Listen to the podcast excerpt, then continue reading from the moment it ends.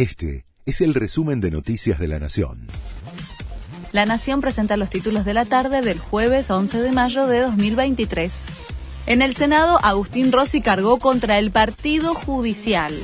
El jefe de gabinete brindó su primer informe de gestión ante la Cámara Alta rechazó el fallo que suspendió las elecciones en Tucumán y San Juan, criticó en duros términos a los jueces de la Corte y dijo que el fallo contra Cristina Kirchner en la causa vialidad es proscriptivo.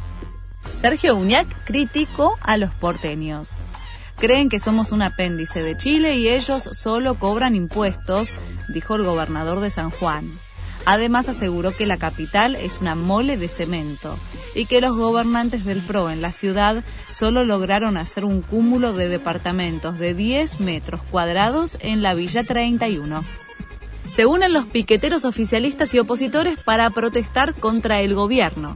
La UTEP y la unidad piquetera anunciaron que van a marchar conjuntamente el jueves próximo hacia el Ministerio de Desarrollo Social contra el ajuste y el hambre.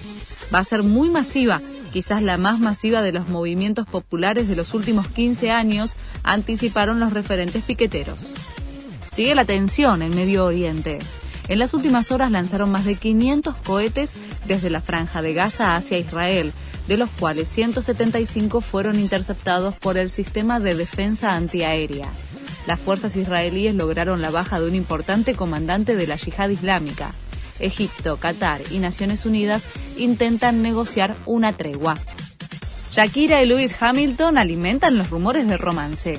La cantante y el ex piloto de Fórmula 1 compartieron un paseo en barco con los hijos de Piqué. La salida familiar se da después de que ambos fueron fotografiados mientras cenaban en un restaurante del centro de Miami. Este fue el resumen de Noticias de la Nación.